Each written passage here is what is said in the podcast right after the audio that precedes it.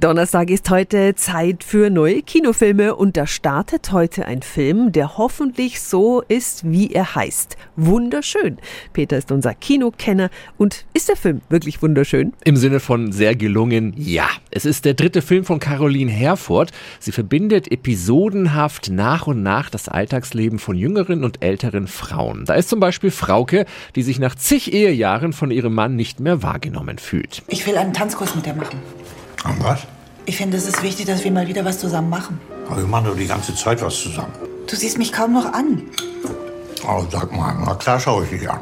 Du sitzt mir ja schließlich gegenüber. Oder Sonja, die nach zwei Schwangerschaften mit ihrem veränderten Körper hadert. Entschuldigung, sorry, ich versuche gerade abzustellen. Echt? Wieso denn so früh? Also ich habe auch nicht so lange gestellt.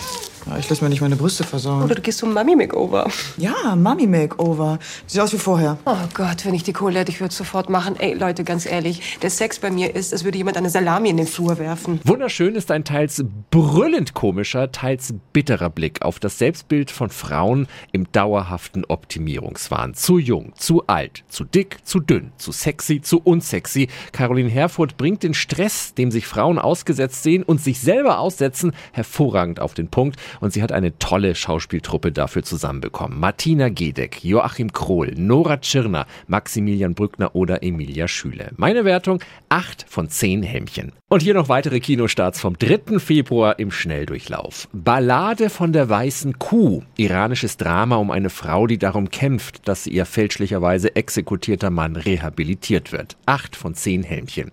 In 80 Tagen um die Welt. Animationsfilm mit Tieren, das sich stark entfernt von der Jules Verne Vorlage, nur für die Kleinsten ein Spaß. 4 von 10 Helmchen. Träume sind wie wilde Tiger. Launiger Familienfilm über einen Jungen, der unbedingt in einem Bollywood-Film mitspielen will. 6 von 10 Helmchen. Viel Spaß im Kino.